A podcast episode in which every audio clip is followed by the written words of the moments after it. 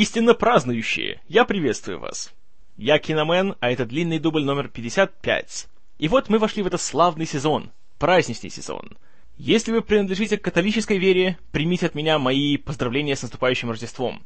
Также передаю большой мазлтов тем, кто уже четвертый день отмечает славный праздник Ханука. И отдельное поздравление еще одному замечательному человеку, верному слушателю, большому другу длинного дубля, а в некотором роде еще и моему начальнику, главному редактору журнала «Люмьер» Бакмену, которому завтра, 24 декабря, исполняется N лет. Поэтому, Багмен, happy birthday, buddy! Ну и в завершение организационной части позвольте еще упомянуть одну важную вещь еще одна моя коллега по подкастингу, замечательная девушка Кейт, недавно выложила очередной свой очень долгожданный подкаст, ссылку обязательно смотрите в шоу-нотах, в котором она рассказывает об одной очень важной вещи, в которой я думаю, что нам всем вместе, и вам, истинно верующие и истинно празднующие, следует ей помочь. Пожалуйста, пойдите по ссылке, послушайте подкаст и сделайте то, о чем она просит. Это не трудно, и знаете, это не сложно. Это даже приятно, я бы сказал. И если вы это сделаете, то вы увидите, что Кейт не только сладкоголосая, но еще и очень даже миловидная. И, кроме того, конечно же, вы почувствуете моральное удовлетворение от того, что помогли хорошему человеку. Большое вам спасибо за это. А теперь переходим к основной теме сегодняшнего подкаста — к Рокки. Фильм, который вышел чуть более 35 лет назад, как раз в начале декабря 1976 года. И историю нашу мы начнем с человека по имени Сильвестр Сталлоне, который сегодня, конечно же, в представлении не нуждается. Все вы его знаете как замечательного актера, икону экшн-жанра, сценариста, режиссера и, в принципе, довольно-таки интересную личность. Однако вот в начале 70-х как-то интерес особого он ни у кого не вызывал.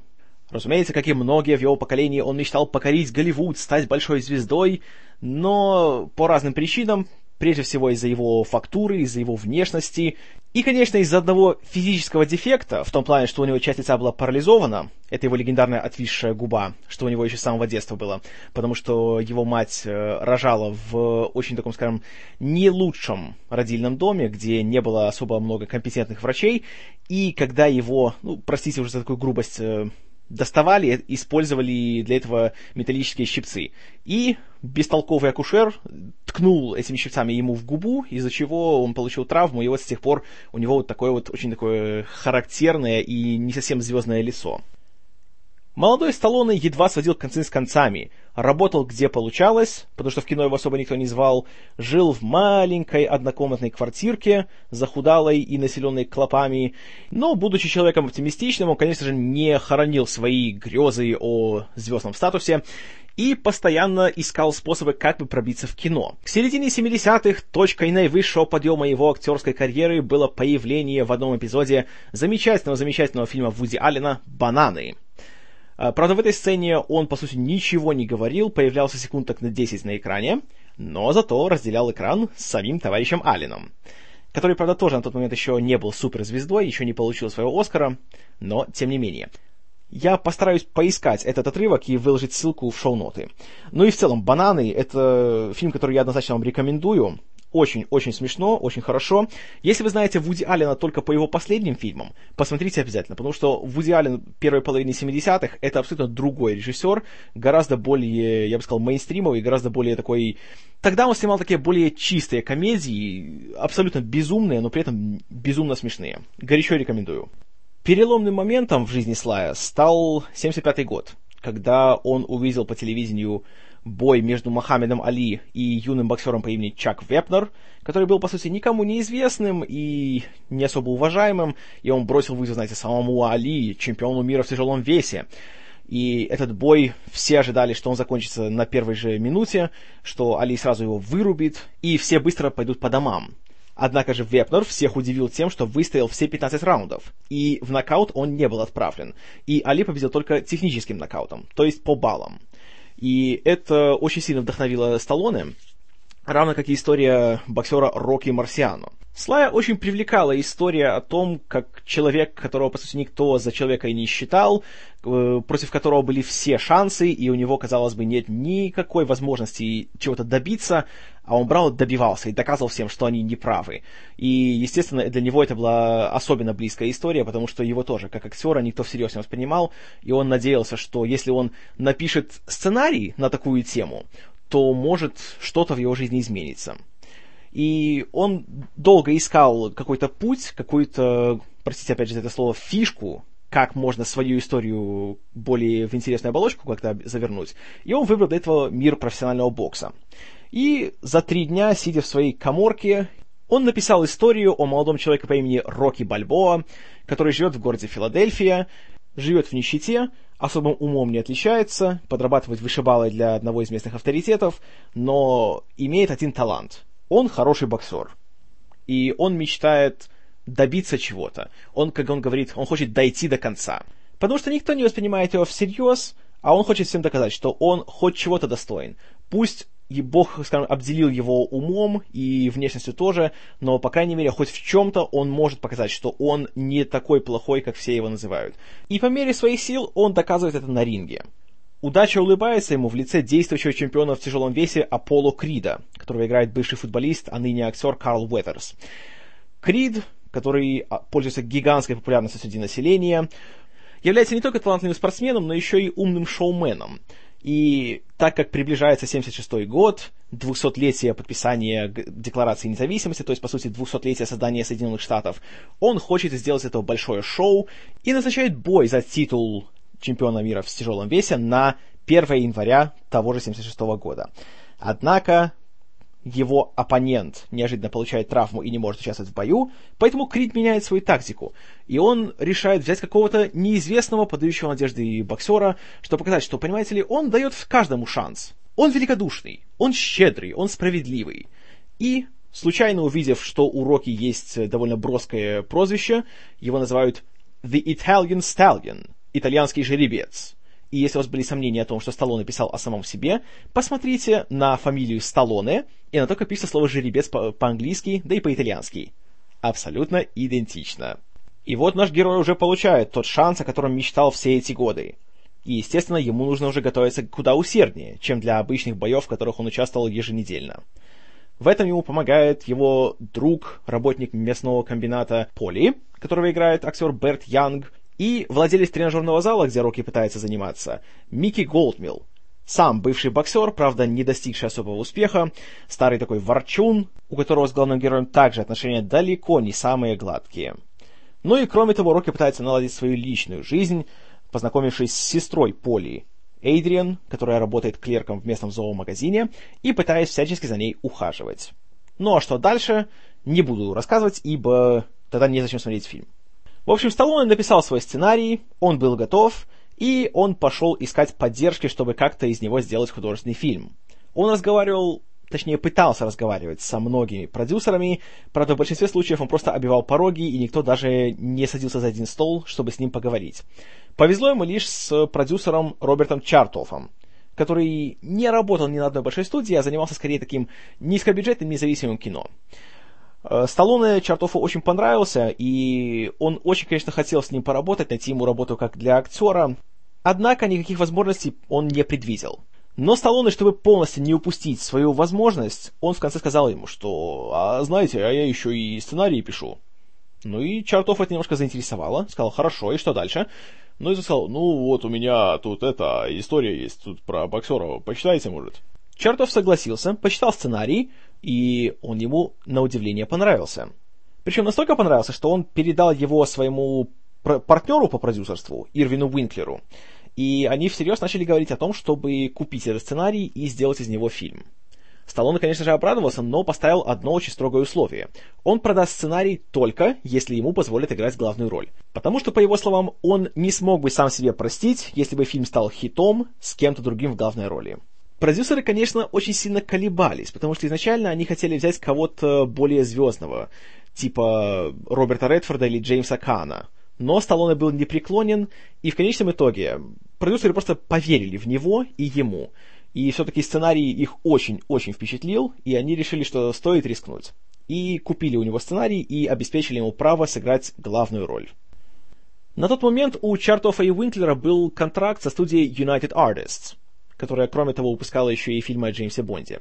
Поэтому с поиском студии вопрос сразу был решен, и проект принялся в разработку.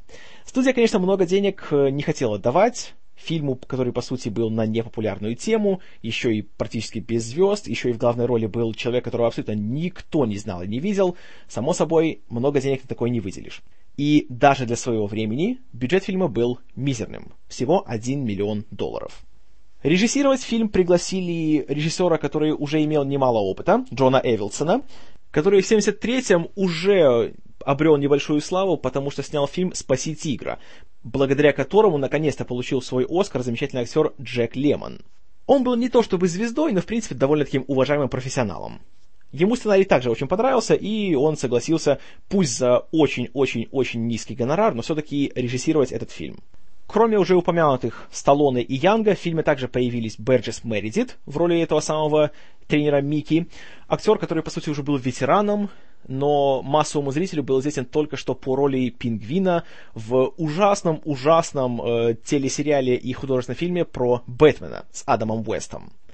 А роль возлюбленной Рокки Эйдриан Сначала хотела получить актриса Сьюзен Сарендон, будущая лауреатка Оскара. Однако ее посчитали слишком привлекательной для роли такой неуверенной в себе, знаете, такой серой мыши, поэтому предложили другой актрисе, которая к тому времени тоже была уже довольно известной, Талии Шайер – Талия Шайер, если кто не в курсе, это еще одна участница того самого легендарного клана Коппола, сестра режиссера Фрэнсиса Форда Копполы.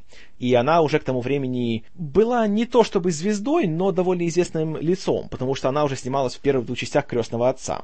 И опять-таки, потому что ее очень впечатлил сценарий, она согласилась на эту роль. Съемки проходили в Филадельфии, как и полагается. Очень быстро. Фильм был снят за 28 дней. Но, учитывая ограниченные финансы, приходилось многие вещи менять.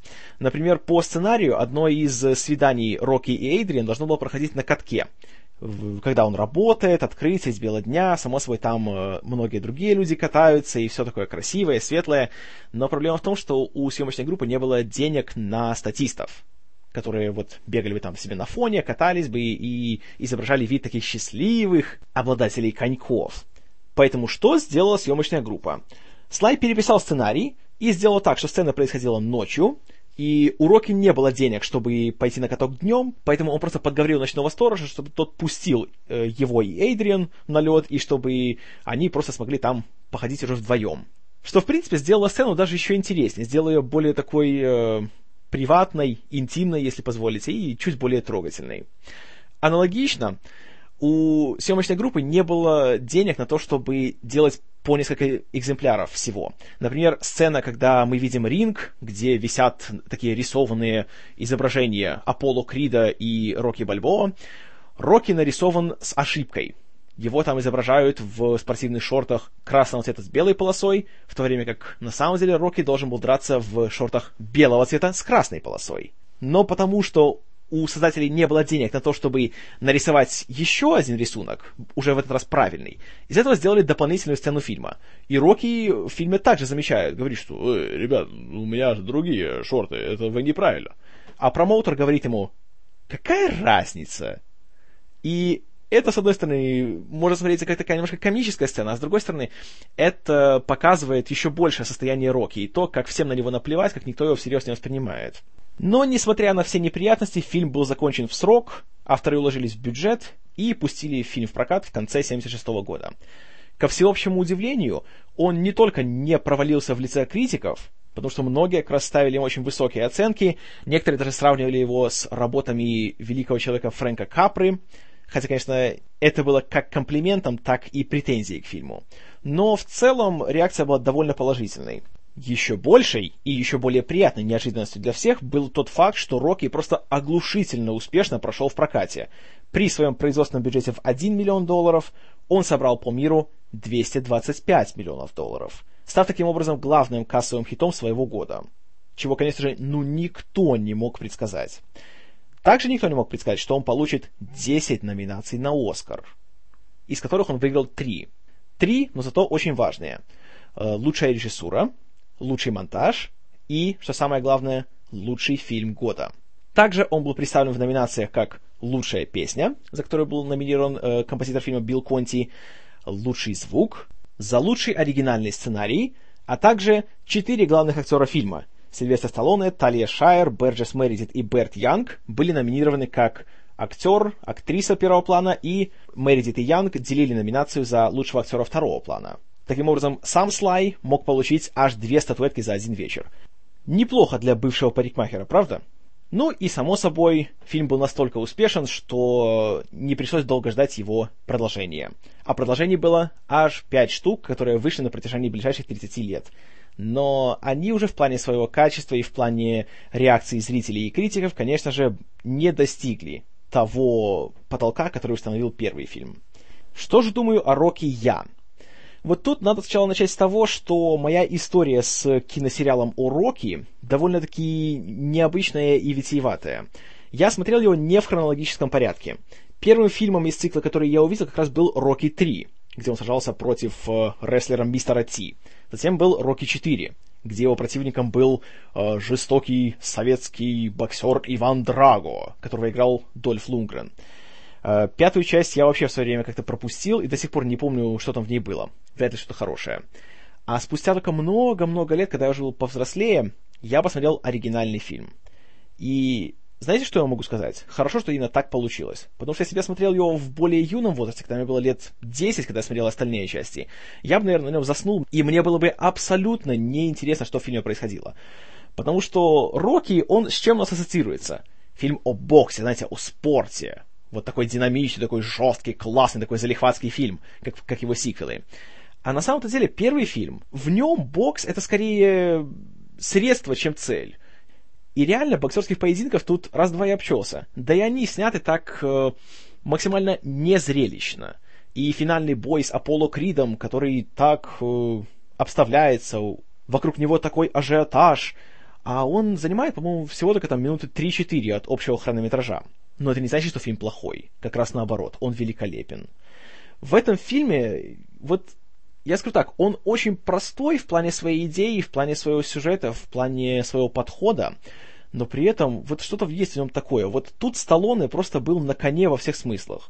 Ну, на самом деле, конечно, не во всех, не в прямом, но как сценарист он здесь вот у него здесь получилось сделать так, что, с одной стороны, вроде все диалоги выглядят абсолютно как импровизация, и все говорят так, э, ну, как не говорят в кино. Здесь нету больших э, речей, нету сложно сочиненных предложений, и разговоры такие типичные, уличные, такие простые, безграмотные.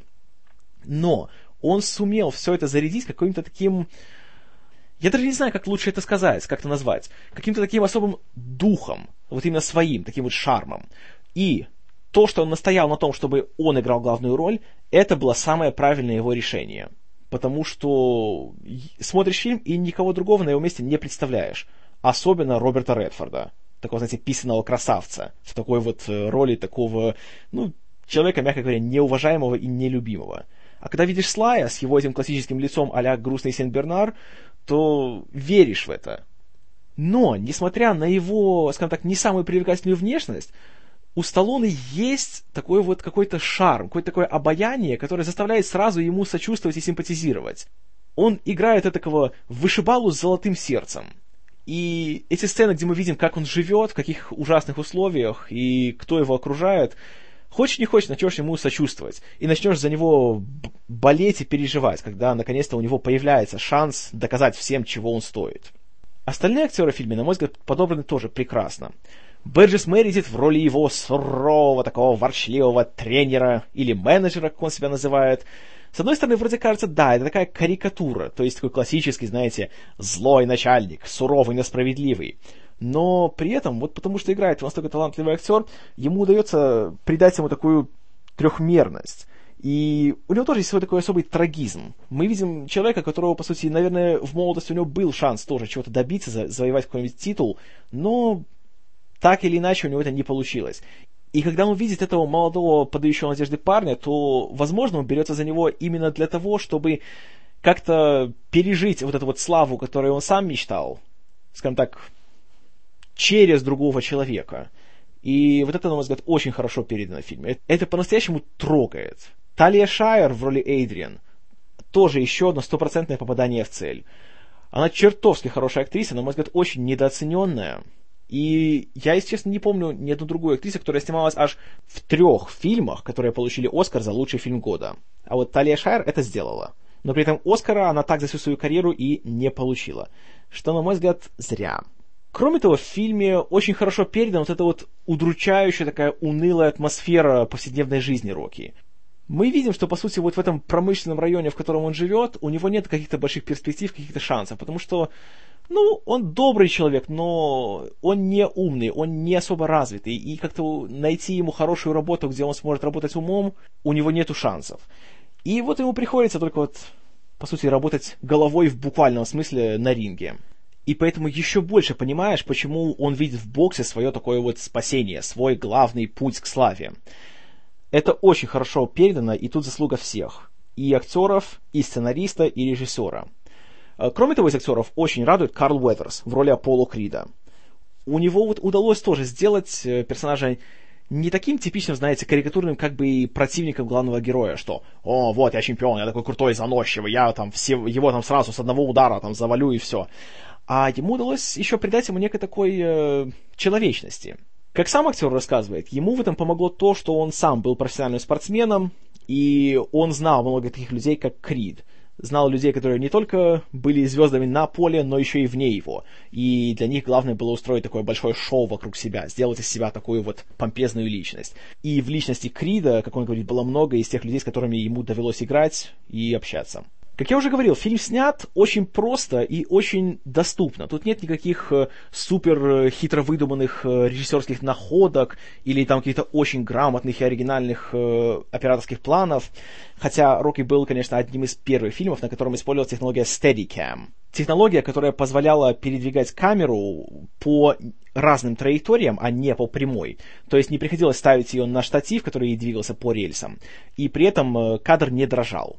Но фильм не делает из этой технологии какую-то, знаете, фишку свою, опять же, простите за дурацкое слово. Он не делает ни одного кадра, который притягивает наше внимание именно к тому, что «Смотрите, камера двигается прямо перед Рокки, она поворачивает туда, куда он поворачивает, и кадр не трясется!» Такого ощущения не возникает, что, конечно же, тоже очень-очень приятно. Хотя, конечно, в фильме есть кадры, которые стали легендарными. Среди них, конечно же, э, сцена того, как Рокки тренируется. И тут тоже мне безумно нравится, как она подана. Потому что мы несколько раз за весь фильм видим, как он просыпается рано утром, как ему нечего есть, кроме сырых яиц, и как он выходит на улицу, на свою пробежку, в своем уже до дыр заношенном сером балахоне. И поначалу в фильме мы видим, что у него получается не очень хорошо. И во время своей утренней пробежки Рокки достигает э, Филадельфийского музея искусств, у которого такие есть гигантские ступеньки, на которые он пытается с одного раза взобраться. Но у него не получается. И эта сцена показывает нам одновременно и его физическое состояние, и эмоциональное. Потому что в Рокки никто не верит. И, по сути, он сам, большую часть фильма, сам в себе не уверен. И в одной из более таких трогательных сцен – он признается Эйдриан, по сути, единственному человеку, которому он может полностью открыться, что он боится, он абсолютно не уверен в себе, и он, он чувствует, что он не выиграет бой с Кридом. И он хочет лишь дойти до него. Он хочет, как он говорит, дойти до конца, доказать всем, что он не ничтожество. И в этой же сцене, э, именно в сцену тренировки, очень важный элемент — это музыка Билла Конти. И есть, конечно же, вот эта классическая главная тема Рокки, вот эта самая песня Gonna Fly Now, которая чуть не получила Оскара. И ее мотив мы слышим на протяжении всего фильма. Но поначалу он звучит так легенько. На пианино буквально так пару ноток. Так пам-пам-пам, пам-пам.